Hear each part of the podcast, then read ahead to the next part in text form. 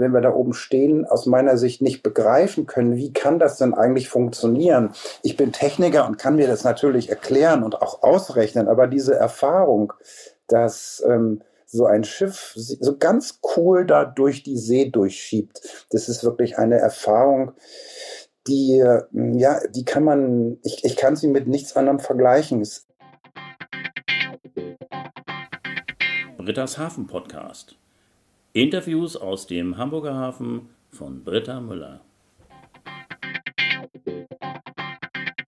Moin und hallo, herzlich willkommen zu Britta's Hafen Podcast, zur neuen Folge. Heute habe ich einen ganz besonderen Gast. Es ist Thies Unger. Ich kenne ihn, weil er auch Tourguide ist. Er macht das allerdings hauptberuflich und ich habe auch während meiner Lernzeit sozusagen ganz viel von ihm gelernt über die Hafentour, die wir beide moderieren. Deswegen freue ich mich total, dass er heute zum Podcast zugesagt hat. Aber es geht heute nicht um Hafentouren, sondern es geht um Frachtschiffreisen.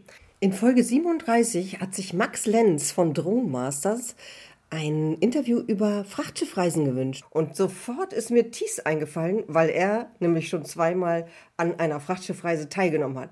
Deswegen erstmal ganz, ganz herzliches Hallo Thies. Hallo Britta, ich freue mich sehr, dass du mich eingeladen hast, Teil zu sein hier heute vom Podcast. Und hallo alle, die uns zuhören. Wunderbar. Ich freue mich, dass du dir die Zeit nimmst und uns heute etwas über Frachtschiffreisen erzählst. Aber vorher würde ich ganz gerne einmal dich vorstellen. Thies, ja. magst du mal ein bisschen was über dich selber erzählen? Das mache ich sehr gerne. Ich gehe hart auf die 59 Jahre zu, ja, bin, ich sag mal, wenn mich jemand fragt, was ich beruflich mache, sage ich immer, ich bin, eigentlich bin ich bunter Hund. Das muss ich dann natürlich erklären. Ich habe Maschinenschlosser gelernt bei Blom und Voss in Hamburg. Also ich bin Hamburger in fünfter Generation und war immer sehr mit dem Hafen und mit Schiffen in Verbindung. Dann bin ich von Blom und Voss zum Studieren gegangen, bin also Maschinenbauingenieur geworden, habe auch einige Jahre in dem Job gearbeitet, selbstständig und als Angestellter.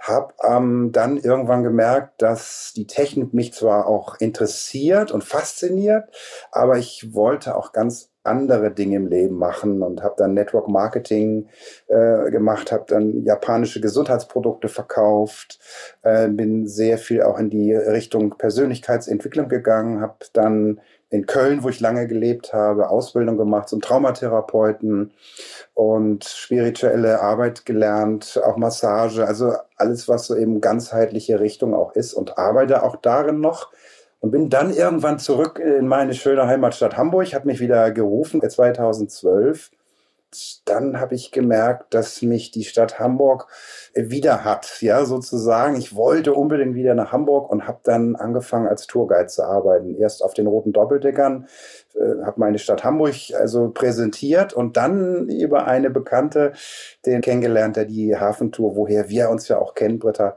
kreiert hat oder ins Leben gerufen hat. Und der hat mich dann reingebracht. Und jetzt bin ich quasi wieder in Hamburg. Ich bin wieder im Hafen mit Schiffen unterwegs. Und gleichzeitig liebe es ich auch sehr, auch mit Technik wieder zu tun zu haben. Und ich kann auch so meine didaktischen Fähigkeiten einbringen, glaube ich. Das habe ich mir auch immer gewünscht, indem ich eben mit einem Mikrofon in Bussen durch den Hafen oder auch durch Hamburg fahre und Menschen aus vielleicht ja aller Welt die Stadt Hamburg und unseren Hafen zeige. Und ich bin eigentlich jetzt so ähm, mit knapp 60 Jahren beruflich wirklich, ich sag mal so, richtig glücklich. Und das habe ich noch nie gehabt. Das muss ich mal ganz deutlich betonen. Dies, das finde ich so schön. Deinen ganzen Lebenslauf mit diesen vielen verschiedenen Berufsausrichtungen ja. finde ich so faszinierend und spannend. Mhm. Und ähm, an dieser Stelle möchte ich auch einmal den Christoph Heilmann grüßen. Das ist nämlich der, der sich diese Tour durch den Hamburger Hafen ausgedacht hat, bei der wir beide uns äh, ja auch als Tourguide kennengelernt haben. Also ganz, genau. ganz liebe Grüße an Christoph. Total beeindruckend, was du machst. Gerade deine verschiedenen Ausrichtungen finde ich wirklich beeindruckend. Hm. Ja, ich finde das selber auch. Wenn ich mir so selber zuhöre, na, ich will mich jetzt nicht selbst in den Mittelpunkt stellen, aber ich glaube, mir ist es ganz gut gelungen, durch auch mutige Schritte in meinem Leben ich sag mal, einen Stand zu erreichen, wo ich einfach wirklich behaupten kann, ich bin glücklich. Ich, ich arbeite sehr, sehr gerne, habe natürlich auch gerne frei, aber mein Job macht mir einfach unglaublich viel Spaß. Und wer kann das heute schon von sich behaupten? Also ich würde niemals sagen, ich muss morgen um sieben zur Arbeit. Dann würde ich mir einen anderen Job suchen. Ich würde es machen, weil ich gerne einen Job machen will, der mich erfüllt und der mir Spaß macht. Und das ist auf jeden Fall, genau das habe ich erreicht. Ne? Klasse. Ich könnte ja jetzt sagen, eigentlich habe ich ja den schönsten Job der Welt, zumindest den schönsten Nebenjob der Welt, aber ich teile ja. diese Ansicht natürlich auch gern mit dir. ja, ich verstehe dich sehr gut, Britta. Thies, jetzt ist ja heute unser Thema Frachtschiffreisen. Wie bist du denn auf eine Frachtschiffreise überhaupt gekommen? Also einmal, ich bin wieder bei der Hafentour. Ähm, das war ziemlich am Anfang meiner Zeit mit dem Christoph und den Touren auf die Container-Terminals, die, den Schiffen so nah zu sein. Da habe ich immer den Wunsch gehabt, ich will denen nicht nur sehr nahe sein, sondern ich will auch auf die Schiffe rauf. Und ich will nicht nur drauf sein, sondern ich will auch die Erfahrung machen, mit so einem Schiff auf dem Meer unterwegs zu sein und wenn es nur als äh, Passagier ist und jetzt nicht als, als Seemann. Ne? Es hat mich immer sehr angetriggert, dadurch, dass ich auch bei Blum und Voss gelernt habe. Ich habe die Schiffe kommen und gehen sehen. Äh, ich muss noch meinen Onkel mm, eben noch mit ins Spiel bringen, der übrigens auch Thies heißt. Der ist 1954 ausgewandert nach Kanada und dann hat er später in den USA gelebt, wohnt jetzt seit über 50 Jahren in Mexiko. Und den Onkel habe ich immer, ich habe immer zu ihm aufgeschaut und der kam dann zu Besuch und ich dachte immer, boah, mein Onkel aus Amerika ist da.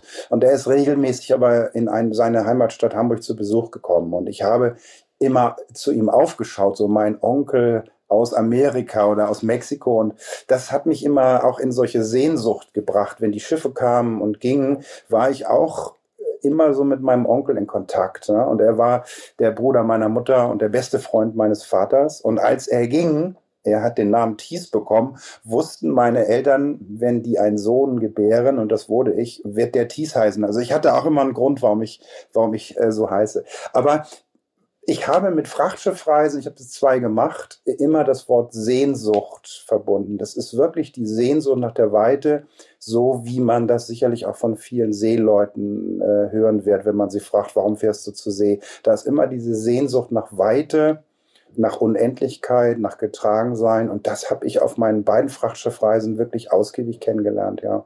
Spannend.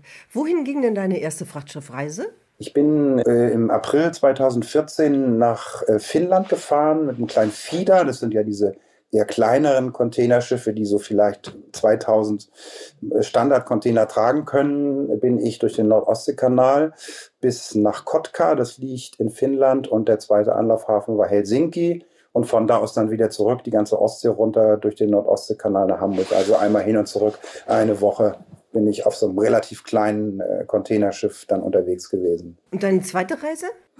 Die zweite habe ich knapp zwei Jahre später gemacht. Im Februar 2016 bin ich geflogen nach Paris und dann mit dem Bus nach Le Havre in den größten französischen Hafen. Und da bin ich dann auf ein Schiff gestiegen mit knapp 12.000 äh, Standardcontainer Tragfähigkeit über Rotterdam und Antwerpen bis nach Hamburg. Ich wollte einfach einmal so das Gefühl haben, ein Seemann zu sein oder auf einem sehr oder auf einem relativ großen Schiff zurückzukommen in meine schöne Heimatstadt Hamburg, die Elbe rauf bis in den Hafen rein. Das wollte ich gerne unbedingt mal machen und das würde ich jederzeit wieder tun. Ja, was für eine schöne Idee. Ja. Thies, was ist denn das Besondere für dich an einer Frachtschiffreise im Gegensatz zu anderen Urlauben? Also das Besondere ist, ich sagte es ja gerade schon, dass das Thema Sehnsucht und Weite äh, für mich eine ganz besondere Bedeutung ähm, bekommt. Also man, man sitzt auf einem Schiff und weiß, dass es viele, viele tausend Tonnen schwer ist, wenn man es auf die Waage legen würde.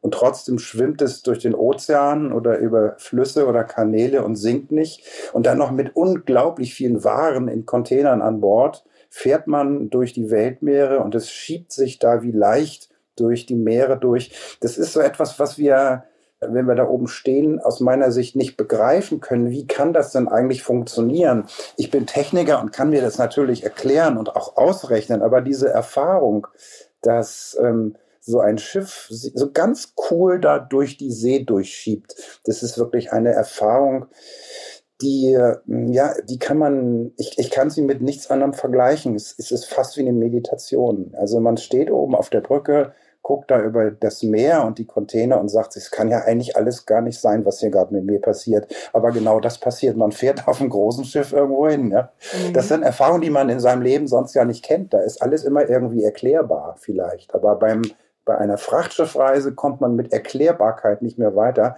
Das ist einfach nur ein Wow. Und das finde ich einfach, so dieses Unfassbare, das finde ich einfach so toll.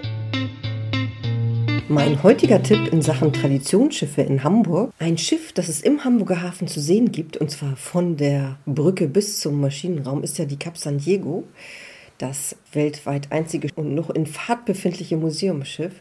Und auf diesem Schiff sind auch damals in den 60er Jahren Passagiere mitgefahren, aber damals natürlich noch sehr luxuriös.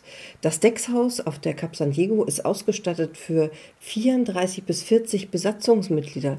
Darunter war ein Funker, ein Wäscher, ein Zimmermann, ein Bootsmann. Aufgrund der Passagiereinrichtung aber auch zwei Köche, ein Bäcker, ein Obersteward und fünf Stewards. Und das separate Passagierdeck war natürlich besonders gut ausgestattet mit Passagierkabinen, einem Salon, Speisezimmer, Bar und nicht zu vergessen das Schwimmbad oben mit der Poolbar.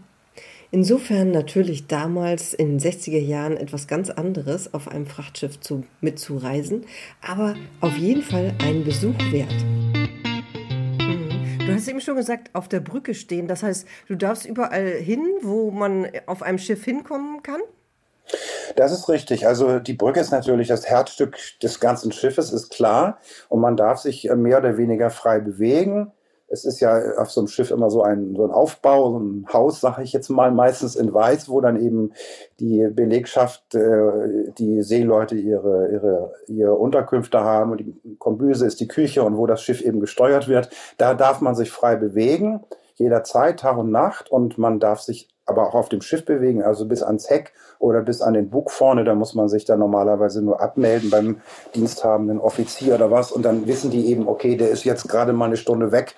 Und wenn ich nach zwei Stunden nicht wiederkomme, dann gucken sie mal, ob noch alles in Ordnung ist. Aber man darf sich mehr oder weniger frei bewegen. Maschinenraum, klar, da muss man dann mit Führung rein. Das habe ich aber auf meinen beiden Reisen auch erleben dürfen, einmal da unten rein. Und muss man was besonders beachten, wenn man so eine Reise macht? Also man muss sich natürlich anmelden. Es gibt ähm, zwei oder jetzt nach der Pandemie vielleicht noch drei äh, Frachtschiffreisen-Agenturen hier in Deutschland, die sich darauf spezialisiert haben, Frachtschiffreisen zu vermitteln. Ist ja wie ein Reisebüro eben für Frachtschiffreisen. Man muss, äh, man muss sich natürlich entscheiden, ne? möchte ich auf ein kleineres Schiff wie eben so ein Fieder nach Finnland oder eben ein großes Schiff mit ja, weit über 20.000 äh, Standardcontainer Tragfähigkeit, dann muss man über so eine Agentur gehen, die einen dann vermittelt. Man muss zum Arzt gehen. Man muss auch natürlich zeigen, dass man gesund ist. Also mit gehbehinderten Menschen wird es schwierig sein auf so einem Schiff, auch wenn, wenn sie irgendwelche Vorbelastungen haben, äh, krankheitsbedingt, dann werden die Reedereien einen ablehnen, weil das natürlich immer ein bisschen gefährlich ist. Ja, und dann muss man einfach sich überlegen, welche Fahrstrecke mache ich denn? Mache ich nur ein paar Tage oder will ich einmal um die Welt? Da gibt es ja alle Möglichkeiten. Ne? Durch den Panama-Kanal ist nochmal so ein Traum von mir. Oder eben nur eine Woche mal eben nach Finnland und zurück. Da gibt es ja alle Möglichkeiten. Ne? Und mit dem Abfahrtstermin muss man wahrscheinlich ein bisschen flexibel sein.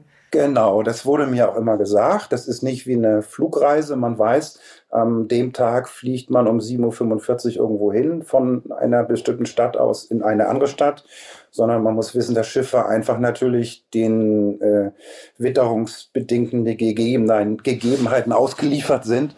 Und das heißt also, man muss immer ein bisschen auf gepackten Koffern sitzen, aber so plus minus drei Tage muss man sich immer schon auch muss man wissen, dass man nicht sagen kann, ich fliege jetzt morgen dahin und dann ist das Schiff da. Es kann sein, dass es ein paar Tage später ankommt oder die sagen, sie müssen morgen schon oder nächst, äh, übermorgen los, weil das Schiff wird ein bisschen eher dann und dann da und da sein. Also Flexibilität ist für einen Frachtschiffreisenden schon auch wirklich ganz, ganz wichtig. Mhm. Ne? Und Dokumente braucht man wahrscheinlich einen Reisepass, ne? Ja, natürlich Reisepass. Ich bin das letzte Mal mit einer französischen Reederei mitgefahren, der CMA CGM, und die wollten wirklich also alles wissen. Da musste man wirklich 20 Seiten ausfüllen, äh, Vorerkrankungen erinnere ich mich noch, und die wollten alles wissen. Da muss man auch wirklich sehr genau sein, aber das hat alles gut funktioniert. Und man darf ja nicht vergessen, gerade bei Corona sind die Seeleute immer noch diejenigen, die wirklich ganz besonders geschützt werden von der Reederei, damit da nichts passiert. Also auch da wird es wahrscheinlich ganz besondere Sicherheitsvorkehrungen geben. Ganz genau. Ich bin jetzt das letzte Mal vor ähm, sieben Jahren auf dem Schiff mitgefahren als Frachtschiffreisender. Die Pandemie hat natürlich alles erstmal lahmgelegt, ist klar, da gab es keine Passagiere.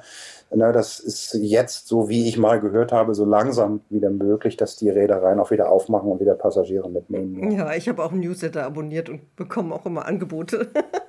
Ach ja, tatsächlich. Dann weißt du das besser als ich. Ja, also es ist wieder möglich, auf jeden Fall. Okay, toll, super. Ja, Thies, ich finde, da hast du uns schon einen wunderbaren Einblick in die Welt der Frachtschiffreisen gegeben. Dafür ganz, ganz herzlichen Dank. Sehr gerne. Thies, am Ende jedes Interviews frage ich ja immer, ob du noch einen Tipp hast, über wen oder was mhm. ich eine Podcast-Folge in der Zukunft machen sollte. Hast du da eine mhm. Idee für mich? Also eine Idee, ein Wunsch vielleicht eher. Also mich interessiert sehr das Thema Lotsentätigkeit. Also ich bin ja, wie du ja auch im Hamburger Hafen unterwegs und wenn die Schiffe nach Hamburg reinkommen, müssen, ja, so wie ich das äh, verstanden habe, immer Lotsen an Bord. Aber mich würde mal mehr interessieren über die Arbeit eines Lotsen. Wo genau beginnt der Job? Wie kommen die auf die Schiffe rauf? Nochmal ein bisschen mehr äh, darüber zu wissen, würde mich persönlich sehr interessieren. Mhm. Und wenn du mal mit einem Lotsen in Kontakt kommen könntest, der bereit ist, darüber Auskunft zu geben, würde mir das erstmal sehr helfen und mich natürlich persönlich auch sehr interessieren. Ja. Thema Lotsen für die Schiffe, die nach Hamburg kommen, so vielleicht im Speziellen. Wow, Thies, vielen, vielen Dank für den tollen Tipp. Lotsen sind ja sowieso immer super spannend, das ganze Thema. Ich hatte ja tollerweise schon mal einen Hafenlotsen im Interview, Kapitän Henning Jansen. Das war ganz am Anfang Folge 8 und 9. Aber ganz ehrlich, ich hätte ihm noch viel mehr ja. Fragen stellen können als in den zwei Folgen. Und im Moment bin ich im Kontakt mit einem Ape-Lotsen. Insofern freue ich mich natürlich über deinen Tipp. Ja, wunderbar. Vielen, vielen Dank für deinen Tipp, Thies. Das freut mich sehr. Ja, sehr gerne. Britta, vielen Dank. Ja. Danke, dass du das machst mit den Podcasts. Du machst es ganz wunderbar und es ist richtig toll, dass ich heute Teil dessen sein durfte. Und äh, ja, immer gerne wieder. Toll, vielen, vielen Dank. Sehr gerne. Dann wünsche ich dir jetzt einen super schönen Tag. Ich wünsche dir auch, Britta. Bis zum nächsten Mal. Jo, tschüss. Tschüss. Das war das Interview mit Thies Unger. Seine Internetseite heißt stadtliebe-hamburg.de. In zwei Wochen kommt die nächste Folge von Britta's Hafen Podcast und ich freue mich, wenn ihr wieder dabei seid. Bis in zwei Wochen. Tschüss.